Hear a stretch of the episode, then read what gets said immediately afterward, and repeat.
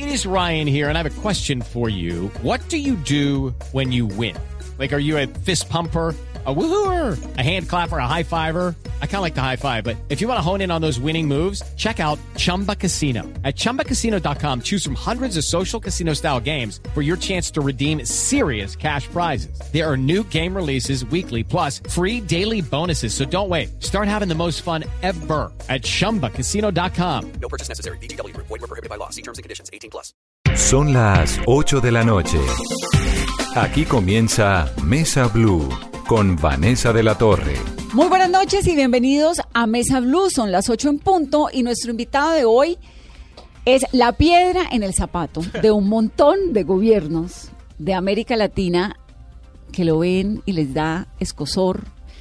Es el director de Human Rights Watch, la ONG más importante y más influyente para los derechos humanos. Eh, él es, es su director para la filial latinoamericana es José Miguel Vivanco y me encanta tenerlo acá. José Miguel, bienvenido. Un placer estar contigo eh, en esta radio eh, eh, que juega un rol importantísimo en, en, las comunicaciones hoy día en Colombia. Así es que estoy a tu disposición. José Miguel, ¿cómo es su vida? ¿Cómo es su vida? O sea, usted, hay un montón de gente que lo detesta con el alma, ¿no? Tiene una credibilidad importante Digamos, creo que, y ahí corríjame, que digamos, la, realmente lo de Human Rights Watch, pues es muy importante porque todos esos informes llegan al Congreso de Estados Unidos. Sí. Los congresistas le copian y con base en eso deciden un montón de cosas que tienen que ver con las ayudas, con las políticas para el resto de la región. Pero obviamente hay un montón de gobiernos que le nombran a José Miguel Vivanco y eso es como si le dieran una patada en el estómago. Mira, hay, hay de todo, hay de todo. Y, y mi vida es una vida que mm, que funciona los siete días de la semana, hace ya muchos años. Em, yo trabajo con un equipo de, de personas altamente competentes. Es probablemente una de las principales razones por las cuales sigo en esto, em, yo diría casi tres décadas. Em, y, y, es un cargo que donde uno tiene una enorme responsabilidad porque no tenemos margen de error. Eh, estamos con la lupa encima. La ¿Encima lupa de encima. qué? Digamos, ¿usted cómo decide a dónde pone la lupa?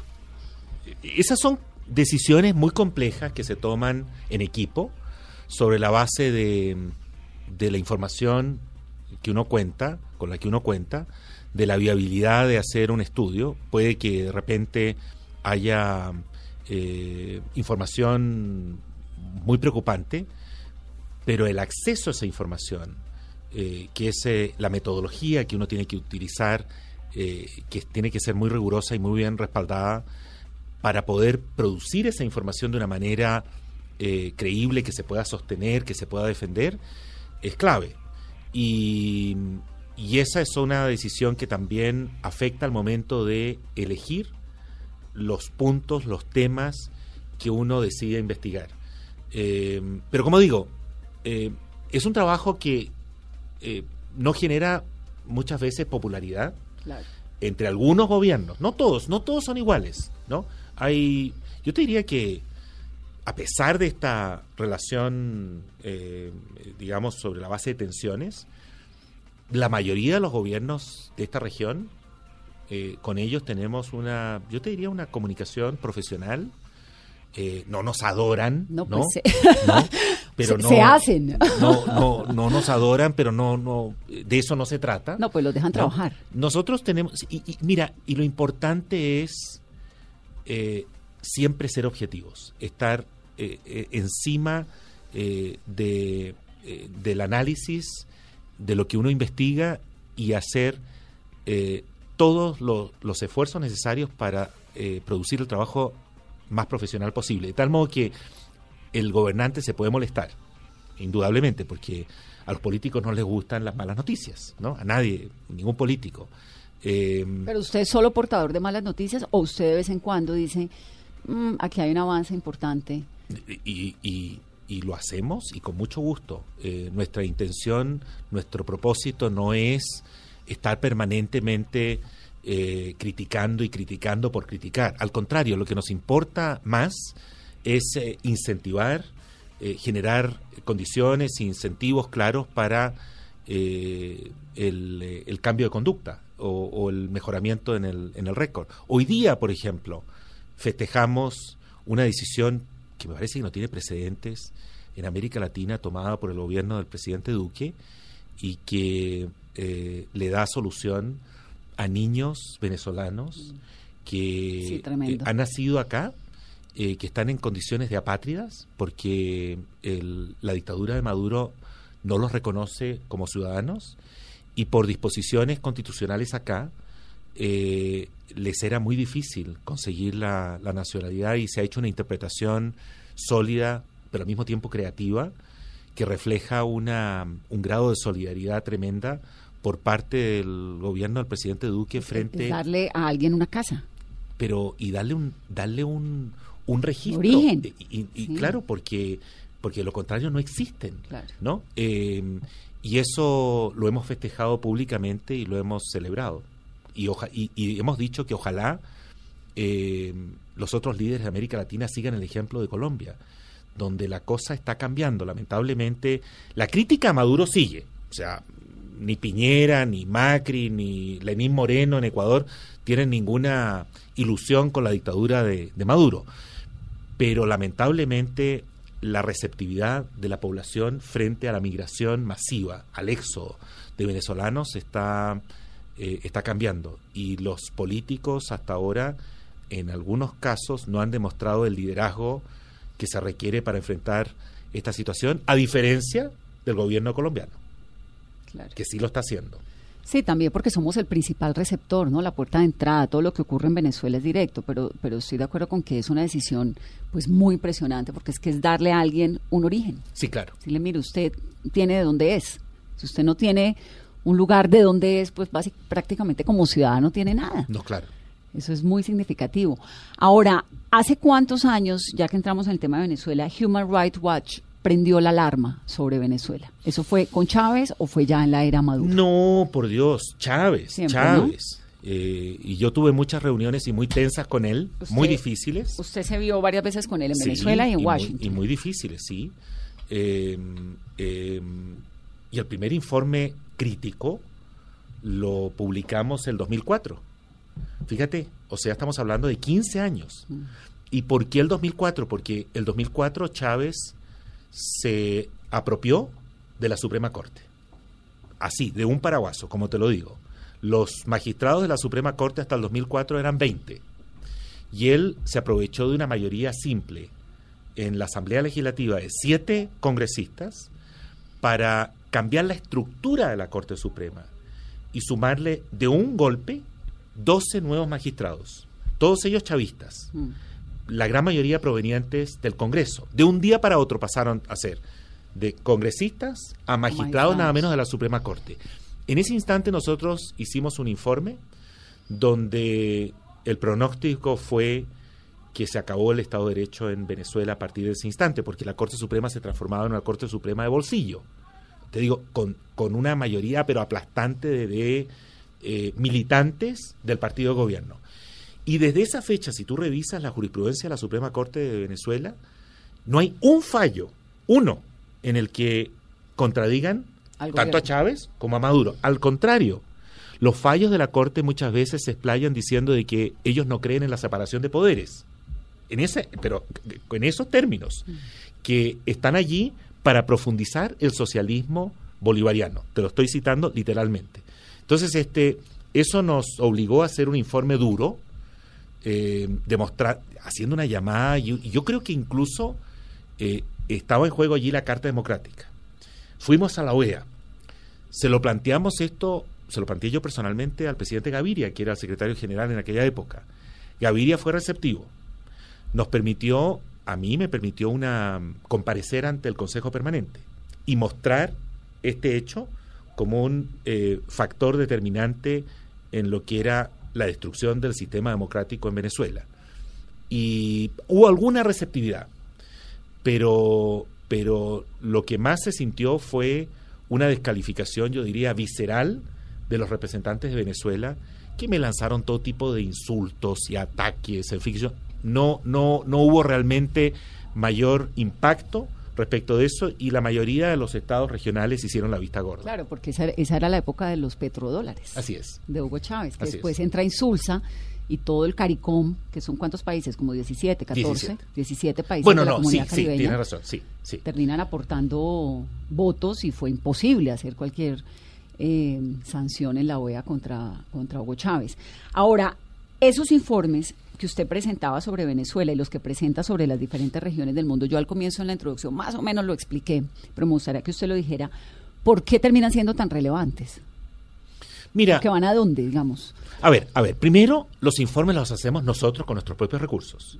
No es algo de que uno lo haga un- en, en su escritorio, lea el periódico y diga, ah, esta cosa está chévere, No, interesante. tiene investigadores en todo lado. Tenemos eh, y se desplazan incluso en países donde no somos bienvenidos como Venezuela. A mí me expulsaron de Venezuela el 2008, en septiembre del 2008, eh, eh, digamos, eh, por la fuerza, y a mí no me permiten ingresar a Venezuela, pero nosotros hemos seguido enviando investigadores a Venezuela con, eh, perdón, más bien sin autorización del régimen ni de Chávez ni, ni menos de Maduro. Entonces, este, los análisis los hacemos nosotros mismos. Recolectamos la información, examinamos múltiples fuentes, todas las que podamos, incluyendo obviamente gubernamentales si podemos tenerlas. ¿Tienen, ¿Tienen infiltrados en los gobiernos? No. ¿Que les cuentan cosas que no cuentarían ellos? No, ¿O, o no. cómo, cómo tienen fuentes gubernamentales si los informes a veces terminan siendo tampoco receptivos en los No, gobiernos? pero es que depende, depende. A ver, si estamos hablando de, de, de- de países democráticos, eh, como Colombia, por ejemplo, o como Argentina, o Chile, o Brasil, o México, eh, eh, eh, es, hay, hay posibilidades de establecer contactos gubernamentales. Información oficial. Pero, pero por supuesto, porque Claro. uno, a mí lo que me, me- si voy a hacer un informe, por ejemplo, sobre desplazamiento eh, interno hoy día para ver los índices de desplazamiento en Colombia, me interesa, por sobre todo, conocer cuál es la cifra oficial, cuál es la, la opinión del, del gobierno, de las autoridades, de los expertos, contrastarlas esas con las, las los datos que maneja Naciones Unidas o la Defensoría del Pueblo, las ONGs, este, ir al terreno, conocer en la práctica cómo se están atendiendo a esas poblaciones en sí, en fin, eh, tener la máxima eh, Información información posible. posible. Ahora, si se trata de un régimen cerrado como el de Venezuela, obviamente, eh, si se enteran que estamos en el país, nos arrestan y, son- y nos expulsan. Claro. Este, así es que ahí hay que tener mucho cuidado, pero hay que hacer lo imposible por verificar la información. Por ejemplo, acabamos de sacar un informe, volviendo al tema de Venezuela, que lo hicimos con un grupo de médicos de la Universidad de John Hopkins, profesores de medicina y médicos practicantes, para evaluar con ellos eh, la magnitud de la, de la crisis humanitaria en Venezuela. Y esto tiene que ver con, con el colapso del sistema de salud, pero también con el impacto, por ejemplo, en la, de la, la falta de alimentos y medicinas en los niveles de mortalidad infantil, mortalidad materna, desnutrición, en fin. Son temáticas que nosotros no manejamos. La gran mayoría de la gente que trabaja en Human Rights Watch somos abogados. Claro.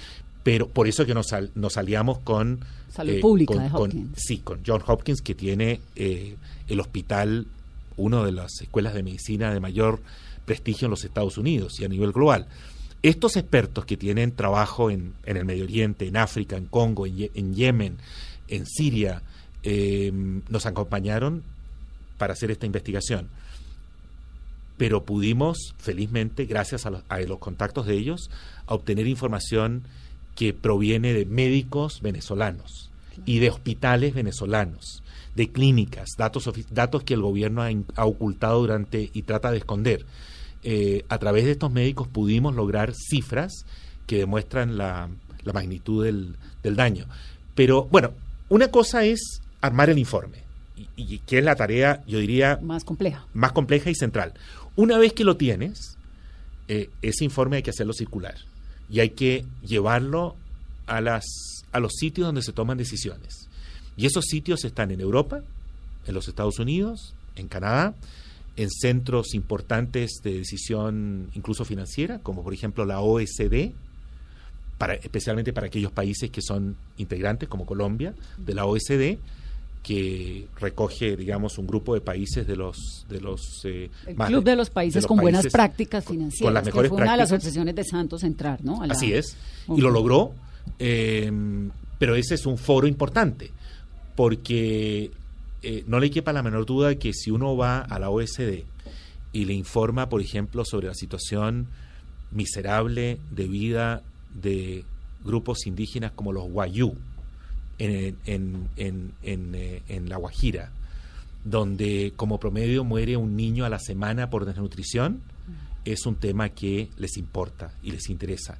Y es el foro adecuado para hacer interlocución con el gobierno colombiano.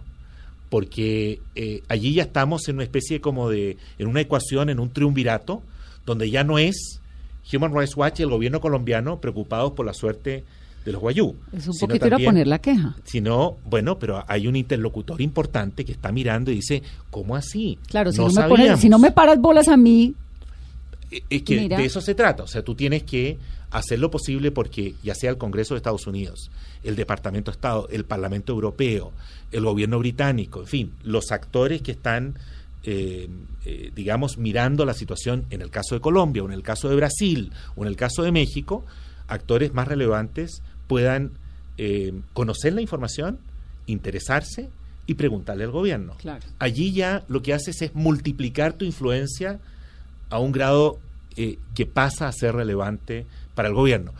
Los gobiernos no, mira, eh, eh, estas cosas son, hay que tenerlas muy claras. Por democráticos que sean, los gobiernos se mueven por intereses. Todos los gobiernos, por democráticos que sean, se mueven por intereses. No son ONGs, no se mueven porque, eh, eh, digamos, eh, el, el punto central de política interna o externa sea una cuestión de materia, en materia de derechos humanos. Lo que hay que hacer es convertir el tema de derechos humanos o el tema del medio ambiente o la lucha contra la corrupción en un tema relevante de agenda. ¿Y para eso tienes que buscar aliados. claro. Y los aliados pueden ser internos o externos, ¿no? Y lo importante es tener un, un programa, una agenda realista, donde uno no pide una utopía. No le va porque ahí te desprestigias. O sea, si uno dice, mire, que acabe la impunidad, que no, realmente eso pasa a ser casi como un discurso casi como político, ¿no? Lo que hay que hacer es hacer propuestas que sean realistas, concretas, específicas y que y que y claro y, y que que puedan ser eh, eh, eh, en- en- endosadas, eh, o digamos apoyadas por otras entidades que también puedan tener la fuerza para darle seguimiento a esas propuestas. Por ejemplo, después de los informes, de los resultados y de hacerlos visibles, ¿cuál es el efecto real eh, cuando se hace una alarma en cuanto a violación de derechos humanos? Pero depende de las circunstancias, hay que mirar el caso a caso, hay que ir viendo, estas cuestiones son complejas y muchas veces los, eh, los progresos son graduales. En, esta, en este trabajo lo normal es que uno pierda. Lo normal es la derrota en derechos humanos. Lo normal lamentablemente es la frustración, es la impunidad, es la violencia, es la injusticia. Entonces, este, hay que tener una, hay que tener paciencia, hay que tener cabeza fría, hay que, hay que eh, fijarse objetivos eh, realistas y, y por sobre todas las cosas hay que tener capacidad para darle seguimiento a los temas. No se trata de hacer una gran, digamos, de generar una, una, un escándalo que Que se queda en agota, eso, que queda en eso. en que el queda en eso Claro. y que se agota No en las próximas 24 horas, sobre todo en el mundo en que vivimos, De tanta información. donde, donde un escándalo tapa, tapa otro escándalo y, y ya no hay- nadie se acuerda. Entonces, este, hay que tener una capacidad, yo diría, sistemática para no abandonar los temas.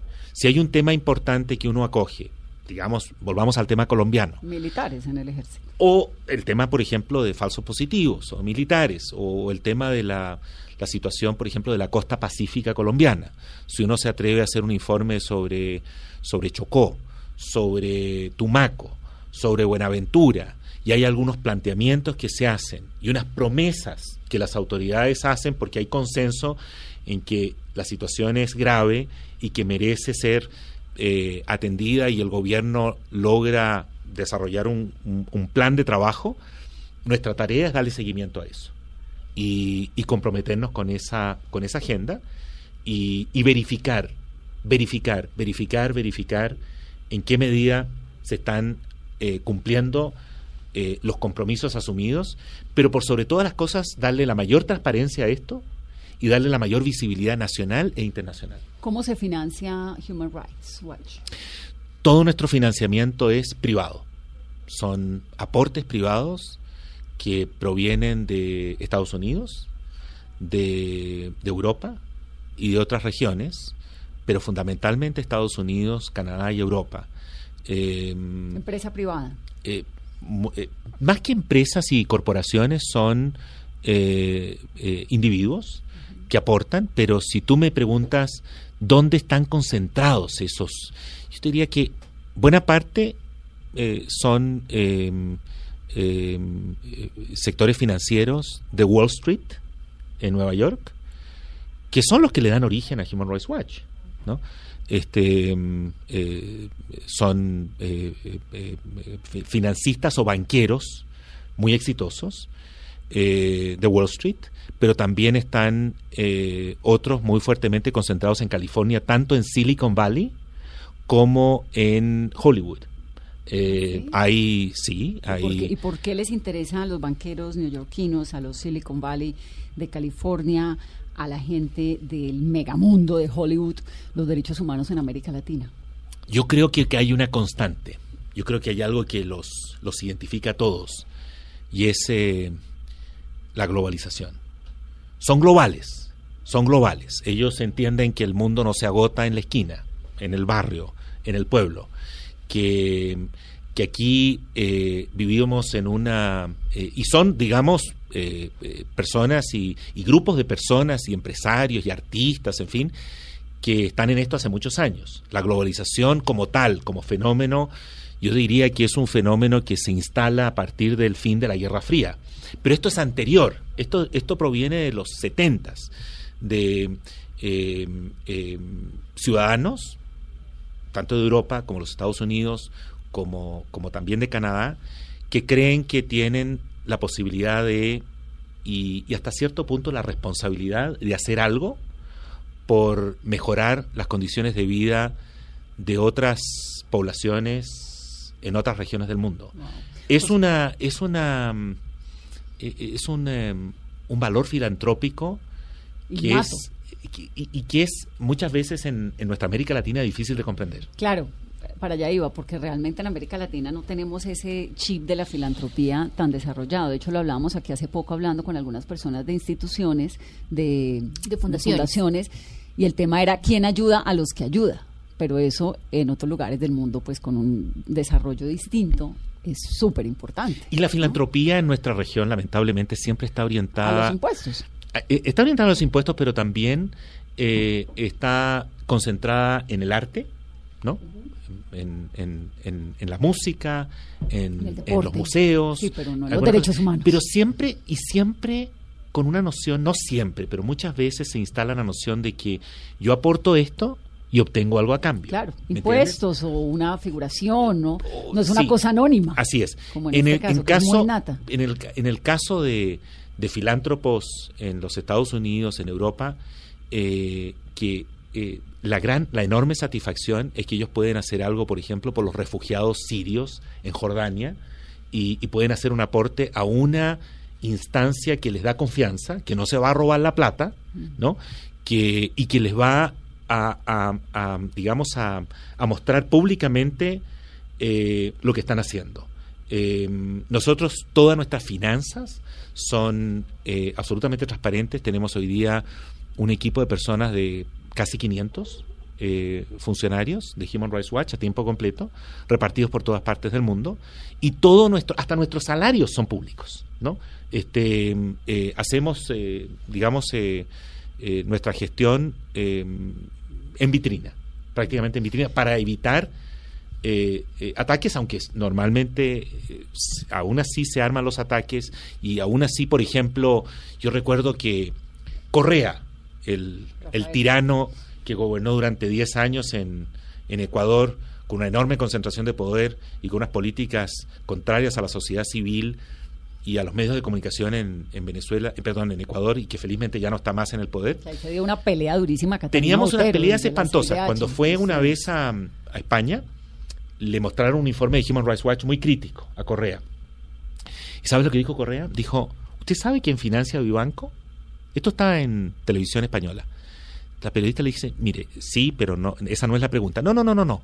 Déjeme aclararle. ¿Sabe quién lo, lo financia? No son las hermanitas de la caridad, así dijo Correa. Quienes lo financian, el principal financiamiento proviene del cartel de Sinaloa. O sea, tú no lo vas a creer, pero este señor con un grado de irresponsabilidad y el cartel de Sinaloa, para los que nos están escuchando, era en ese instante el líder, era el Chapo Guzmán. No, pues claro, ¿no? la o mafia sea, pura. eh, pero y, y- y él se atrevió a decirlo esto así con total descaro, ¿no? Eh, eh, por lo tanto, tú comprenderás que a pesar de los esfuerzos que uno hace de transparencia, de explicar que no tenemos ni un centavo proveniente de ningún gobierno, Ni de un ni, cartel ni de los menos. Estados Unidos, ni de nadie, solamente financiamiento privado, aún así surgen todo tipo de descalificaciones cuando, cuando no hay argumentos. Vamos a hacer una pausa rápidamente para comerciales. Estamos hablando con José Miguel Vivanco, el director de Human Rights Watch para América Latina. Volvemos en breve para las Américas. Vanessa, pero antes de irnos a la pausa, recuerden que pueden seguir escribiéndonos con nuestro numeral Vanessa Pregúntele a Vivanco. Preguntan a esta hora si Colombia está ante un riesgo inminente de que regresen los falsos positivos al país, cuál es la situación actual que atraviesan las fuerzas militares, qué es lo que está pasando, por qué tantos escándalos de corrupción al interior de las fuerzas militares en Colombia. También nos están preguntando que qué ha pasado con la situación del general Nicasio Martínez, comandante del ejército. Son algunos de los mensajes y preguntas que recibimos a esta hora con el numeral Vanessa Pregúntele a Vivanco.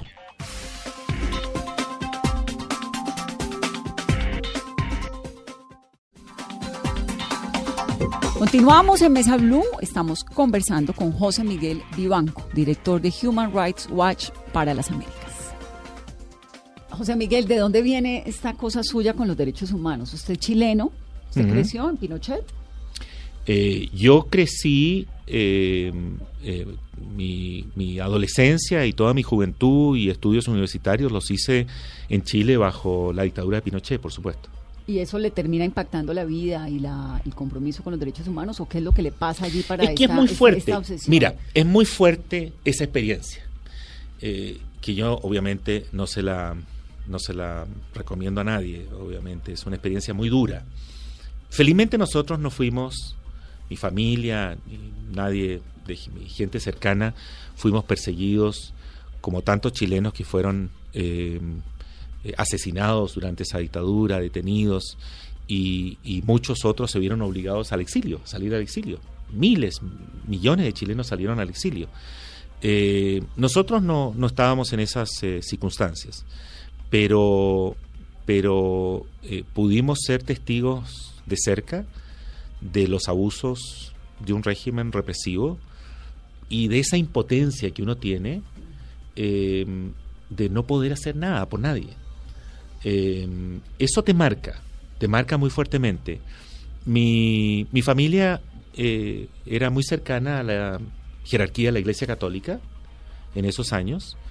La jerarquía de la Iglesia Católica, me refiero a los obispos y al cardenal Raúl Silva Enrique en Santiago, jugó un rol eh, central, esencial, a diferencia de los obispos argentinos, por ejemplo, incluyendo Al al Papa. propio Papa Bergoglio, que tiene denuncias bastante vergonzosas de abandono de, de personas que eran que, que fueron perseguidas. Cuando él era La- arzobispo de Buenos Aires. Así ¿no? es. Bueno, sí, eh, pero la Iglesia Católica chilena, y me refiero a, a la jerarquía, dio una batalla, yo te diría, eh, eh, épica contra los abusos y defendió y salvó, mu- salvó muchas vidas en Chile. Y su familia era bien cercana a la iglesia. Éramos muy cercanos, entonces sobre esa base teníamos información de primera fuente de las atrocidades que se estaban cometiendo en, durante esos años.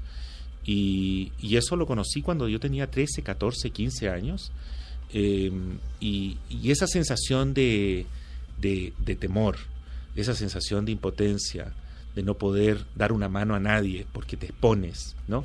Eh, fue algo que marcó mi, mi educación en el colegio y luego la decisión de estudiar Derecho en Chile para eh, dedicarme al trabajo en derechos humanos. Uno casi que, que puede mirar como el estado de los derechos humanos, como el estado de la democracia, como unos rankings, ¿no?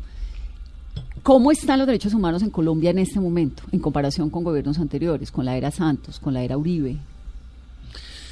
A ver, esa pregunta es, a ver, es complicada. Justamente nosotros tratamos siempre de evitar hacer rankings, ¿no?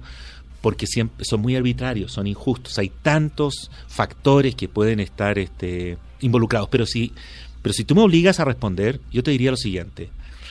Si uno hace una, una, un examen en retrospectiva, así digamos histórico, y no solo de Colombia, de toda la región, toda la región, ¿no?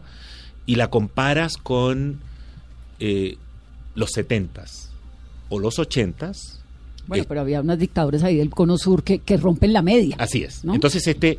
eh, Vamos, ante eh, la dictadura argentina, pues esto es el paraíso. eh, eh, bueno, es que si tú miras, hemos progresado, hemos avanzado. eh, si tú lo comparas con esas décadas donde ni siquiera existía la noción de derechos humanos o el concepto, la gente se preguntaba, bueno, algo habrán hecho. Algo, si lo desaparecieron será porque probablemente era comunista o era o estaba involucrado. Entonces, este eh, eh, el, el- hasta el discurso público, las políticas eran abiertamente represivas. eh, no solo la- las dictaduras de Sudamérica, también las de Centroamérica de la época. Yo creo que con el fin de la Guerra Fría eh, eh, se, se desarrolla eh, a lo menos eh, el concepto de derechos humanos que no es menor, es un problema, es un tema importante, porque eh, se instala la, la noción que estamos hablando de valores que son universales, ¿no? que no son de propiedad de nadie y que hay que respetarlos siempre.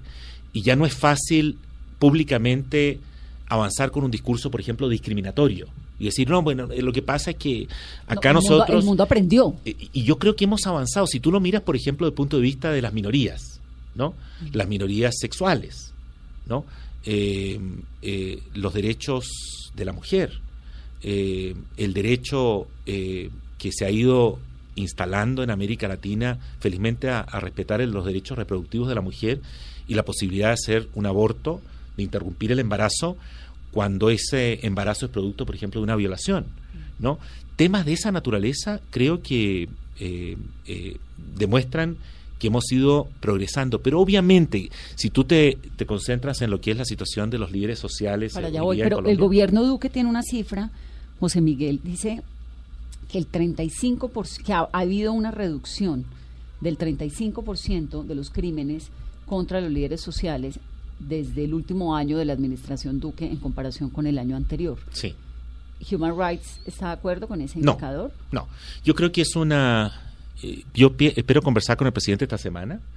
Eh, Francisco Barbosa, ¿no? Sí, el alto consejero para los derechos consejero. humanos. Sí, yo eh, lo he hablado también con, con Francisco, pero eh, hay que hablar con el presidente. Lo hablé ayer con la vicepresidenta Marta Lucía Ramírez. Eh, este tema es muy delicado para eh, transformarlo en un asunto donde uno busca sacar cuentas alegres eh, con datos que no son eh, completos, son parciales. El problema es muy sencillo. El problema es muy sencillo. Aquí se nos dice que ha habido una reducción del 35%. Pero ¿qué pasa? Que están comparando cifras confirmadas sin tomar en consideración que Naciones Unidas todavía tiene un número importante de casos por confirmar. Por confirmar. Entonces, eh, tú comparas el periodo, un periodo de Santos con el periodo actual y en el periodo de Santos comparas cifras finales ya confirmadas Mm, Con de estas muertos que están en proceso. con estas otras que están en proceso. Entonces, este, ¿qué ocurre? Que eh, si tenemos esta conversación en diciembre, ese 35% lo más probable es que se vaya reduciendo y reduciendo, reduciendo, y al final, según nuestros cálculos, las cifras son similares. Las de, las del, y, y- y- y, eh, digamos, por eso es que... ¿Y por ver, qué si son similares, digamos, o terminarían siendo similares, hay esta sensación de que eh, hay una amenaza mucho más tangible y mucho más delicada en este momento contra la vida de líderes sociales de lo que había hace un año o hace dos o hace tres. ¿Por qué? Mira, eh, a ver, porque la, cuestión ha ido, eh, ha ido creciendo, ha ido creciendo. Es muy probable, el, el examen más conservador es que las cifras pueden ser similares, pero también podrían ser mayores. Eh, creo que es una buena noticia que la opinión colombiana y los medios le den espacio a este tema, porque es un, un tema de la mayor importancia, y yo creo que hay todavía más conciencia. Estas cifras se redujeron al momento de la firma del acuerdo, y nosotros vimos unas, unas mejorías interesantes, muy importantes, que se dieron durante los, el primer año a partir de la firma del acuerdo. Eh, hubo una reducción en todo orden de cifras, pero en el último tiempo eh, y estoy hablando incluyendo a desplazados, estoy hablando de secuestros, en fin, eh, gracias a- al surgimiento de estos grupos disidentes o a los las barbaridades del ELN, que estamos, por cierto, documentando eh, con, también con las eh, los abusos del EPL en el Catatumbo, y esta Catatumbo, el semana estamos que sale el jueves, ¿no? sacando un informe. Ahora me cuenta un poquito del materia informe. hasta donde pueda te puedo contar algo, sí, claro, antes de que el informe aparezca, pero pero yo creo que yo creo que eh, todavía se puede hacer más para reducir estas este estas cifras.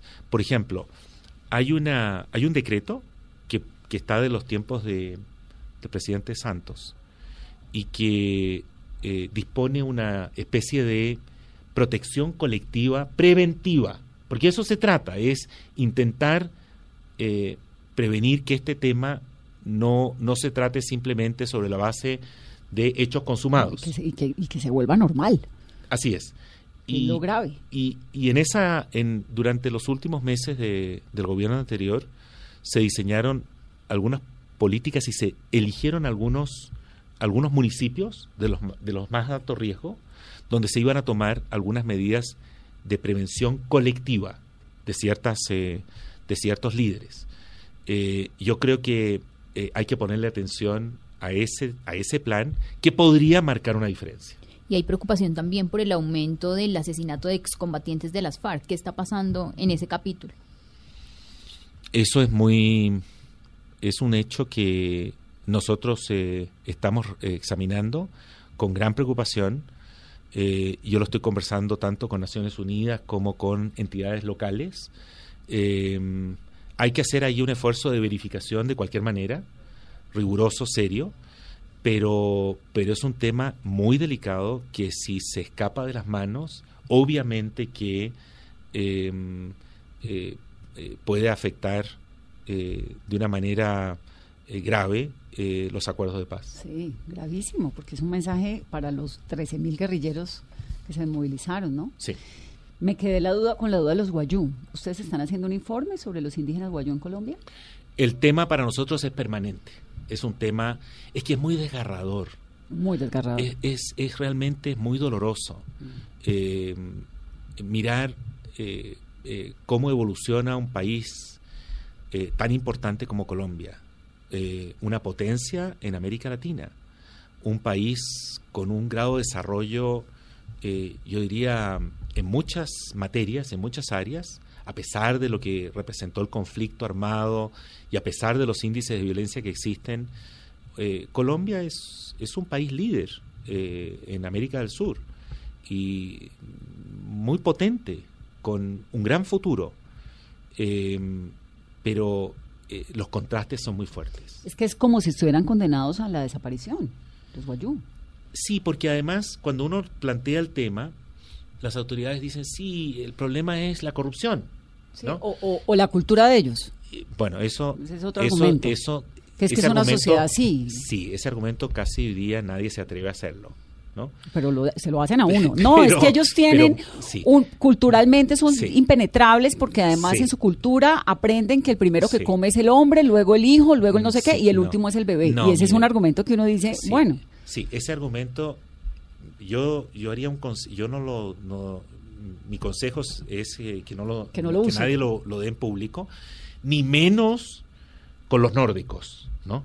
Eh, ni, ni en algunos sectores en, en Estados Unidos que le digan, mire, esta situación es así, es inevitable y hay un determinismo donde estas estas personas eh, están, eh, digamos, eh, destinadas a, o a desaparecer o a vivir en una, en una si- situación de miseria, de hambruna. Ahí hay un problema de acceso al agua, ojo. Claro. Hay un problema de acceso al agua y donde las, eh, las producciones mineras creo que tienen algún grado de responsabilidad, donde eh, sucesivos gobiernos van a la región, eh, eh, hacen unas excavaciones para conseguir agua potable, se toman la foto, En época electoral, unas se toman la foto, Mm. a los meses ya no hay más agua, o el agua esti- es tan salada que ni los perros la pueden tomar, ¿no? Este, eh, a mí me gustaría hacer algún día quizás una exhibición de fotografías.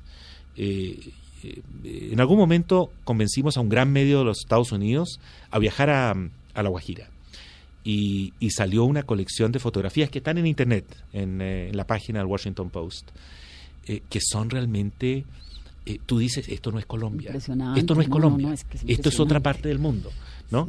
Y, y yo creo que hay que, eh, eh, que hay que seguir haciendo esfuerzos para buscarle solución a ese problema.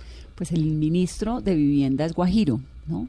Y aquí en este programa hablamos un montón sobre el tema de la Guajira, porque a mí me pasa lo mismo, me parece increíble lo, de- lo que ocurre en la Guajira, sobre, entonces tien- tiene unos proyectos pues interesantes en agua y en, y en desarrollo de energía eléctrica, que si le sale el 1% de lo que tiene planeado, porque sí es, es muy triste, es que es un pueblo entero, Así es. es una población entera, un grupo étnico, Sí. ¿no?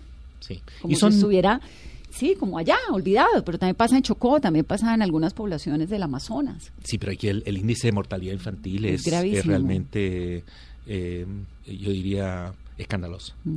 ¿Qué está pasando al interior del ejército colombiano? Hemos estado en medio de escándalos de corrupción, de alarmas por el, lo que se llamó el posible regreso de los falsos positivos.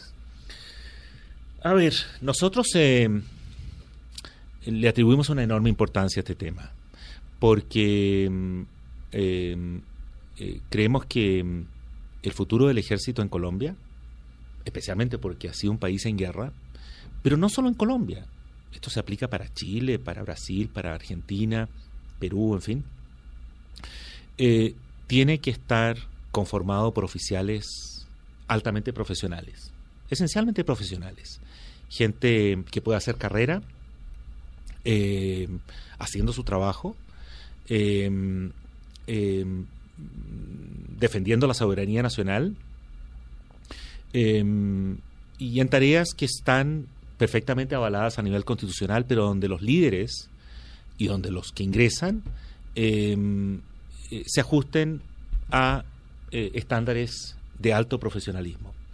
De tal modo que se trate de una institución que cuente con prestigio, prestigio social, prestigio nacional. Eh, ese es el objetivo. Creo que es un error seguir promoviendo eh, eh, altos mandos a coroneles y a generales eh, que tienen eh, antecedentes en investigaciones sobre falsos positivos. Ahí mete usted al general Nicasio Martínez. Claro que sí. Debería dar un paso al costado del general Nicasio. Yo, no, yo creo que no es una decisión de él, yo creo que es, aquí hay un- una cuestión donde la responsabilidad política la tiene el gobierno, eh, así como la tuvo el gobierno del presidente Santos. Ese es un problema que no es solo del presidente Duque, es un problema que se, se, se arrastra desde hace mucho tiempo, donde los, los eh, procesos de, de verificación de antecedentes son hechos eh, de una manera que no garantiza que aquellos que tienen eh, eh, causas pendientes o abiertas en la fiscalía eh, no sean eh, promovidos a las máximos a las máximas posiciones. Pero están ahí, como las investigaciones están ahí, se saben, las hojas de vida están allí. ¿Qué explica que igual los nombren? ¿Qué explica que igual sigan ascendiendo? ¿Eso es una debilidad de qué? De la, de la investigación que llevan encima, de la, del, de- la- del gobierno que los nombra, ¿de quién? Yo creo que Digamos, aquí una- o, o es que nos acostumbramos en este país tan folclórico a que todo vale un poquito porque como no hay Mira, una sentencia final. Yo creo que aquí hay una responsabilidad ciertamente compartida. La fiscalía tiene una enorme responsabilidad sobre esto. Y no me refiero a la fiscalía actual, la fiscalía anterior también. ¿Por qué? Porque Colombia ha logrado demostrar que tiene capacidad y que tiene voluntad para hacer justicia en los falsos positivos. Mira lo que estoy diciendo. O sea, los falsos positivos no son, aquí no ha habido impunidad total. Esto no es Guatemala, esto no es México. Mira lo que te estoy diciendo. Esto no es México, esto no es Honduras, esto es Colombia. Aquí hay gente altamente profesional y muy capaz, muy seria, muy rigurosa. Aquí hay una legislación que es de avanzada, que obliga a hacer investigaciones. Aquí se respeta el debido proceso. Y con todas esas garantías se han hecho investigaciones ejemplares sobre falsos positivos, positivos por parte de la Fiscalía colombiana durante los últimos años, que ha permitido que más de 1.300 soldados y oficiales de medio rango y algunos coroneles o tenientes coroneles hayan sido, escúcheme bien, condenados, no procesados, no imputados, en fin, o acusados, condenados. Han, han, han pasado años en prisión eh, pagando por crímenes atroces, eh, falsos positivos que afectaron a 4.000 civiles que no eran combatientes y que los engañaron y los asesinaron a sangre fría No, es que ese capítulo sobre la base de recompensa. Pero ¿dónde está el problema? La Fiscalía no se ha atrevido a buscar responsabilidades en los altos mandos. Entonces aquellos que eran comandantes de brigadas o subcomandantes de brigadas de la época siguieron ascendiendo en sus funciones. Y los que eran generales de, de, de- de Uribe de la época, encabezados por Montoya, ¿no? Intocables, intocables. Entonces hay un grupo de generales en retiro, ya muchos de ellos, y otros en ejercicio activo, que tienen causas eh, eh, vinculadas a falsos positivos. Hay algunos incluso que han sido imputados por la fiscalía, pero no han llegado más lejos que eso. Eh, y entonces cuando los van a ascender, los funcionarios o las autoridades del ministerio o el propio ministro de Defensa, y no me refiero solamente al actual, al anterior también y al anterior también, la pregunta que le hacen a la fiscalía es una, una pregunta donde en realidad no quieren saber la información. La información es, vamos a ascender al coronel Sánchez de coronel a general o de general de, de brigada a general de división, por ejemplo, ¿no? Eh, ¿Tiene, ha sido imputado o fue condenado por la fiscalía en alguna? Claro, la respuesta es no. No, no, La respuesta todavía. es no. Entonces con ello, listo, avanzan y, y queda el tema cerrado. Ahora, este capítulo de los falsos positivos, que es, obviamente, creo que es- estamos de acuerdo en que es como de lo peor que ha pasado en la historia de Colombia, ¿fueron unos episodios sueltos o fue una política de Estado en algún momento? Y no, estos episodios sueltos ninguno. Estas son todas nuestras investigaciones demuestran que prácticamente todas las brigadas a nivel nacional, en todos los rincones del país, implementaron abiertamente una política entre el 2002 y el 2008 que buscaba incrementar las cifras sobre la base de recompensas eh, y, y falsificando combates, manipulando escenas. Eh, y sobre esas bases se repartía plata, se repartían bonos, vacaciones, estímulos y hasta promociones, ¿no? Entonces este esto no, mira, no hay antecedentes en el mundo en ningún conflicto armado que haya ocurrido una cosa así. ¿Cuál es la diferencia? Todos dicen, bueno, en Vietnam también se aumentaron y se fabricaron cifras. Es cierto, pero no había unos decretos y unas disposiciones eh, del, del Ministerio de Defensa de la época Pero ¿a quién se le puede ocurrir? que premiaban, que premiaban Claro, esa con era, esa, era la, esa era la directriz 10 de Camilo Espina cuando, era, cuando fue ministro de Defensa, que fue el origen, ¿no? Así es. Pero digamos, eh, con el tiempo, bueno, no sé, Camilo básicamente desapareció un poco de la vida pública, yo supongo que también eh, por esto, pero ¿a quién se le puede ocurrir en la cabeza, José Miguel, decir, voy a inventarme una política o voy a implementar esto como ministro de Defensa? Bueno, Santos y Uribe destituyeron a veintipico generales, ¿no? Sí, eh, Santos derogó esa disposición Claro, y, y lo que hizo fue, eh, como ministro de Defensa, eh, cortar el incentivo. cortar el incentivo. Pero digo Eh, yo, ¿a quién se le puede ocurrir como política de Estado o como una determinación estatal decir, vamos a hacer esto para que todo el mundo crea que estamos ganando la guerra contra las FARC? ¿Eso es no lo sé, no, realmente eh, hay que tener una mente muy, muy Dañada. Yo creo que sí, yo creo que estamos hablando de una conducta ya... eh, eh, esto es un tema muy grave, muy serio. Pero Eh, digamos fue la digamos terminó siendo una consecuencia como parte de todo esto espantoso que ocurrió en la guerra en Colombia o usted cree ya ahora con la calma un poco de mirar hacia el pasado, pues ni tanto porque hace 15 días estamos hablando del posible regreso de los falsos positivos a Colombia o que fue algo planeado para decir cómo hacemos para que el país crea que es que estamos ganando la guerra.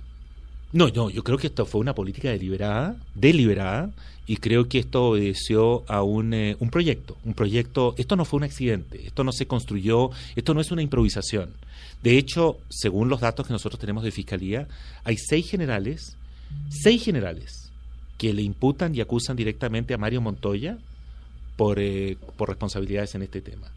Pero como ustedes saben, en, eh, en La Habana se negoció el acuerdo entre el gobierno de Colombia y la FARC, donde a cambio de la entrega de armas y la desmovilización de la FARC, se les eh, permite acudir a la JEP y, si confiesan sus crímenes, no pasan un día en prisión. Ese es más o menos el arreglo. Eh, sin embargo, los militares presionaron con todo lo que tenían eh, en esos años para también ellos recibir parte de esta Ese beneficio. de este beneficio, eh, a pesar de que ellos no son una milicia. No estamos hablando de un grupo armado que va a entregar las armas, que el Estado consigue algo a cambio, por- porque hay un, hay a lo menos teóricamente, eh, uno puede decir, bueno, a cambio de impunidad, esta gente se desarma, entrega eh, sus armas y se desmovilizan. En el caso de los militares, si la política nunca ha sido violar derechos humanos y esas violaciones se han cometido por parte de algunas, algunas manzanas podridas que no siguen la política oficial, estoy hablando de la política oficial de unas fuerzas militares profesionales, en fin, ellos deben responder por esos hechos. Lamentablemente eh, están acudiendo y aprovechándose de este mecanismo. El mecanismo tiene plena autorización, me refiero a la JEP, A la JEP. para escucharlos. El único, la única, eh, yo diría, eh, el único ángulo que es relevante acá de destacar es que tienen que decir la verdad. Claro. Porque si, si van allá Y a no buscar dicen- una no nada. y decir, mire, yo no sabía, no entendí, por ejemplo, mire, a ver, Nicasio Martínez, Nicasio Martínez tiene el actual eh, general eh, director de eh, el comandante del ejército, hay un documento firmado por él donde él felicita eh, como una gran hazaña militar la ejecución de unos civiles, entre los que se encuentran una niñita de 13 años indígena, con su firma de puño y letra. Y luego él dispone la distribución de 400 dólares para premiar a aquellos que participaron en esa exitosa operación que la Fiscalía ha logrado eh, concluir que se trató de un caso típico de falso positivo, incluyendo el asesinato de esta niñita indígena de 13 años.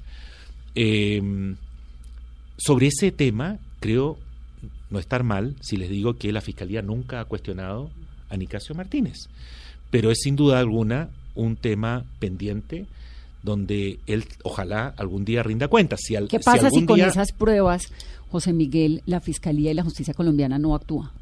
¿Esto puede terminar en la Corte Penal Internacional? Mire, la única materia que la Corte Penal Internacional, la Fiscalía de la Corte Penal Internacional, ha reiteradamente señalado como de una preocupación prioritaria en Sí. Colombia es falsos positivos.